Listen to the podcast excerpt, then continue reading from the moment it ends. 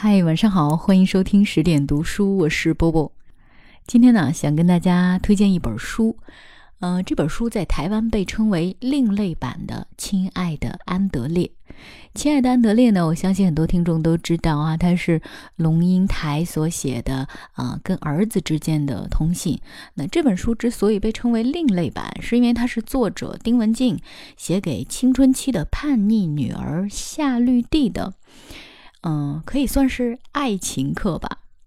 我相信大家在青春期的时候，可能都暗自期待过这样一个亦师亦友的母亲，可以跟他分享生活当中很多的问题，比如说像课业啊、患得患失的友情啊，然后喧闹骚动的八卦呀，以及懵懵懂懂的初恋。今天啊，我想选择这本《亲爱的夏绿蒂》当中的一篇，让大家感受一下作者跟他的女儿之间是怎么过招的，他是怎么面对女儿的感情问题的。《亲爱的夏绿蒂之劈腿是个重要课题》，这是一个最好的时代，也是一个最坏的时代。就寻求爱情而言。网络时代给了人们太多便利，也给了人们太多的诱惑。即使是十多岁的孩子，也面临着制造和拒绝机会的重要课题。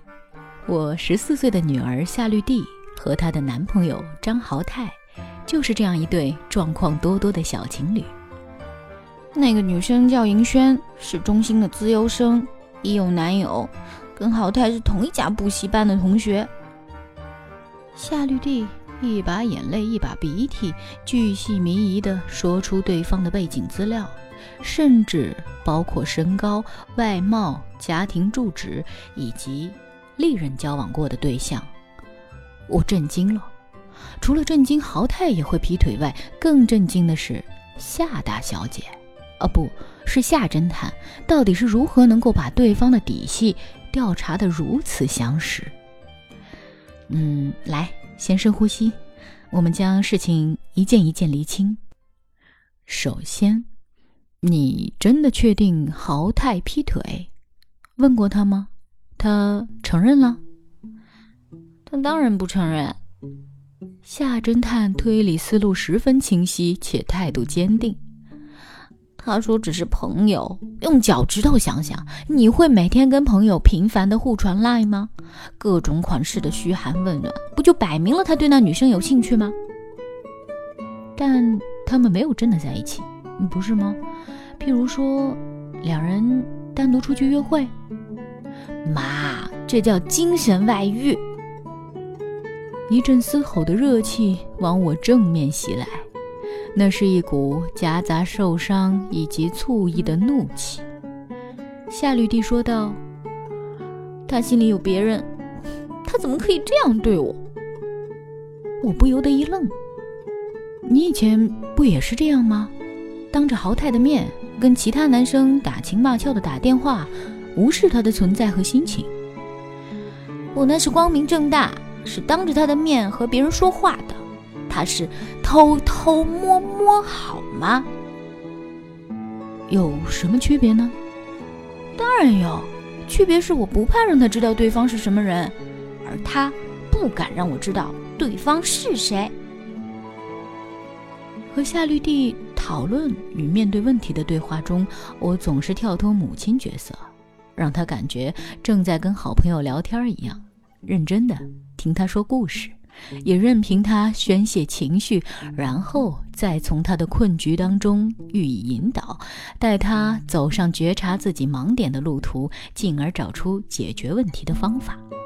具体步骤如下：聆听当事人的心路历程，整顿事件脉络，拆解并分析问题，最后提出解决之道。我对夏绿蒂展开访谈。先来处理迷雾的第一层，心路历程、事件脉络。妈，女人的第六感真的很准。最近我老觉得豪太怪怪的，跟他讲话时总是心不在焉，眼神闪烁，敷衍了事的应付我。我心里直觉，他应该又开始想作怪了。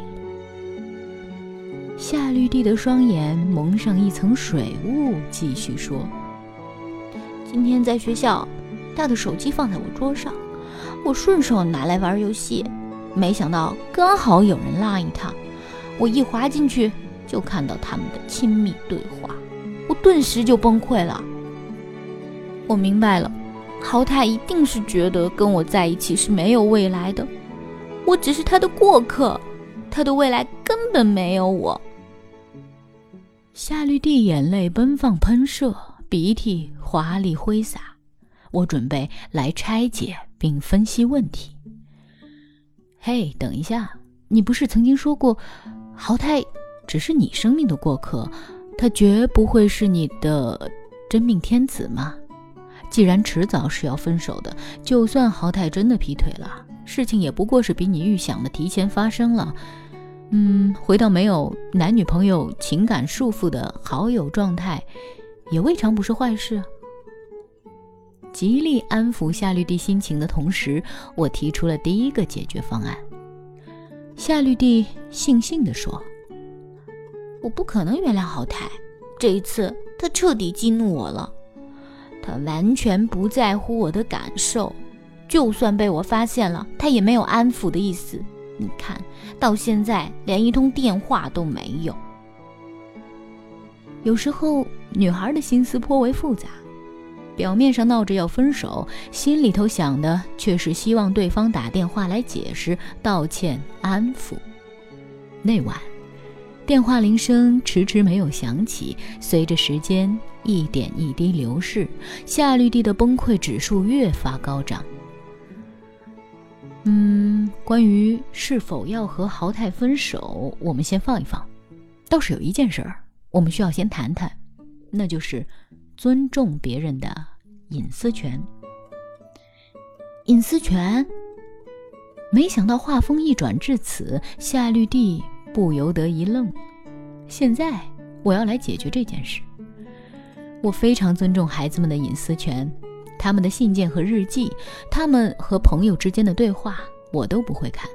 老公的手机更不用讲，我们绝对不会看彼此的手机讯息，这是一种尊重和信任。记得你爸曾经偷瞄你的日记吗？你抓狂的程度不亚于现在。意味而出，假如今天是你搞劈腿，豪太偷看你手机。发现此事并质问你，你会先跟他理论的是哪件事？听我这么一说，夏大小姐完全冷静下来，她终于意识到自己做了件很糟糕的事。我应该会气到弹起来，直接撞上天花板。我会质问他为什么偷窥，凭什么侵犯我的隐私？意味思考是我和夏绿蒂长久以来建立的沟通模式。通过意味思考的练习，我要让绿地学到，不能任何事情都自顾自觉的是委屈方、受害者，并且论述对自己立场有利的说辞，那其实是野蛮的理性。重要的是，凡事都能够回到自省检讨层次，不论遭遇是好是坏，都不容易陷入盲点与偏见，人的成长与格调也将会更为提升。作为网络时代小孩的父母，培养他们建立隐私权的概念，我们责无旁贷，并且我们不能有双重标准：别人不准侵犯我的隐私，但我却可以侵犯别人。我对夏绿蒂说：“要打电话给豪泰吗？两码子事。你应该为偷窥他手机而道歉，但不代表你要继续跟他在一起。若是要决定分手，那么……”你就提吧。历经一番挣扎，夏绿蒂决定传 Line 给豪太。很抱歉，豪太，我不应该侵犯你的隐私，但也很抱歉，关于你的交往状态，我暂时无法原谅。我们分手吧。豪太立刻回传讯息：“弟弟，一切不是你想象的那样，我可以解释，我们。”不要再分手了，好吗？两位小情侣这样你来我往好几回后，豪太敌不过绿地的攻势，眼下似乎也唯有分手意图，才能浇熄他心中的愤怒。所有爱情都是一样的，容不下一粒沙，尤其是年轻的爱情啊。此时此刻，豪泰应该觉得夏绿蒂的情绪莫名其妙，或者他压根儿不觉得那算是劈腿。简言之，他只是想给自己制造更多的机会罢了。孩子们想要扩大交友圈，本来就没什么不对，只是究竟是抱持什么样的心态，是单纯交友还是别有居心，这一点着实比较难以判别。但孩子们都还年轻，他们需要通过经历、学习、摸索、成长，才能体悟更多为人处事、人情分际的道理。历经过上一次失恋分手的疯癫状态，夏绿蒂这回显得坚强许多，没有太多眼泪，心情也大致稳定。不过，他能言善道的宣传能力，让豪泰这桩疑似劈腿案成为班上的热议话题。对于豪泰，他这次采取了不理不睬的态度。豪泰曾经几次试图向他解释、示好、撒娇。他一律不买单，直到豪泰自讨没趣的走开。当绿地跟我分享他这样的冷处理方法，我问他：“一定要这么残忍吗？”没有办法，我必须要让他知道，劈腿是需要付出代价的。冷战期间，怀着强烈报复之愿，夏大小姐使尽心思让豪泰在同学面前受尽难堪和尴尬。为什么要这样做？他的说辞可是冠冕堂皇。我是在帮豪泰未来的女朋友呢，训练他成为好男孩，不然他就会变成惯犯、累犯。说的头头是道，你是在帮自己吧？根本就还想当豪泰的女朋友。我促狭地说：“没关系，你们如果再复合，妈妈不会笑你的。不过……”至于你的好朋友们，我可就没有把握喽。不可能啦，妈，你不要诅咒我。夏绿蒂用高八度音量回我。也是在这个时候，夏绿蒂和隔壁班女同学叶敏婷成为无所不谈的好友。敏婷有过几次恋爱遭遇男友劈腿的经验。当她发现男友劈腿，毅然决然斩断三年的感情，如此算是和夏绿蒂有了相同的经历。而且敏婷跟豪泰也极为熟识，当彼此认识的对象变成共同敌人，劈腿臭男生的时候，可以想见一起咒骂数落豪泰，成为两位小女生的犀利话题。另一边，豪泰也经常和敏婷在网上聊天，会不时表达对绿地的关心。如此一来一往的密集情报，两位女孩的友谊急剧加深。冷战的戏码上演一个多星期后，夏绿蒂仍未收敛。班上同学对于这场二次分手也开始显现疲乏。我不断奉劝夏绿蒂不宜过分嚣张。夏绿蒂的反应是。妈，烂人最不需要的东西就是原谅。说毕，转身又在跟叶敏婷重复咒骂豪泰。瞧瞧这口是心非的夏大小姐，嘴巴说要完全将张豪泰踢出自己的生活圈，实际上却乐得在豪泰的世界里打转而不自知。豪泰被夏大小姐冷落折磨的这段时间，原本有些意兴阑珊，甚至有点受伤，感到屈辱。但是若真要放弃，豪泰心里其实万分痛苦。于是他再度试图重新挽回。他写了一封长长的信给夏绿蒂，他坦诚自己终于明白。他这种制造机会、不懂拒绝机会的行为，给绿地带来了莫大的伤害。那晚，豪泰打电话来，夏绿蒂终于接听。两人在电话中长谈了将近三小时，这位夏大小姐再度心软了，完全被我料中。织女莫若母。妈，完蛋了啦！叶敏婷知道后一定会杀了我。完全没有复合的喜悦。临睡前，夏绿蒂惊恐的对我说：“友情和爱情，很多时候年轻人都会背弃好友，飞蛾扑火般选择一时的爱情。你自己好好去解释吧。”我回道：“我在等着看好戏呢，亲爱的夏绿蒂。”好了，今天这篇文章就为大家读到这儿。它选自于台湾作者丁文静的新书《亲爱的夏绿蒂》。真的觉得这本书很有意思哈，很少看到身边有母亲跟女儿是这样相处的，推荐大家看一下。我是波波，在厦门跟各位说晚安。匆匆那年，我们究竟说了几遍再见之后再拖延？可惜，谁有没有爱过？不是一张激情上面的雄辩。匆匆那年，我们一时匆忙撂下难以承受的诺言，只有等别人兑现。不怪那吻痕还没积累成茧，拥抱着冬眠也没能羽化再成仙。不怪这。爱恋，是岁月宽容恩赐挽回的时间。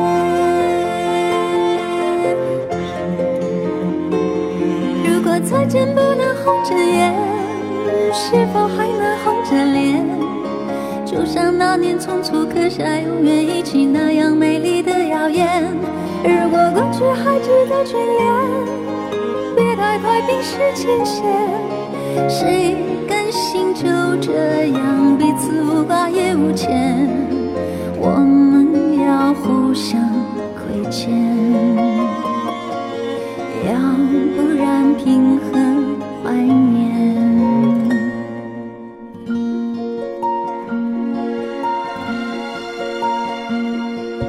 匆匆那年，我们见过太少世面，只爱看同一张脸。那么莫名其妙，心冷，起来又太讨厌。相爱那年，活该匆匆，因为我们不懂顽固的诺言，只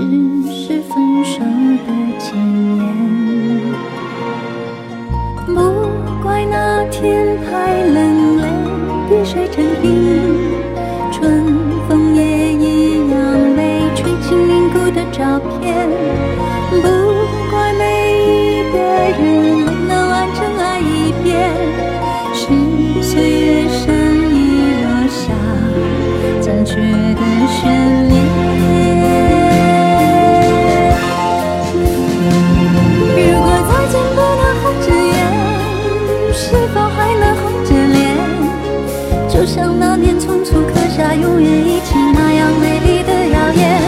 如果过去还值得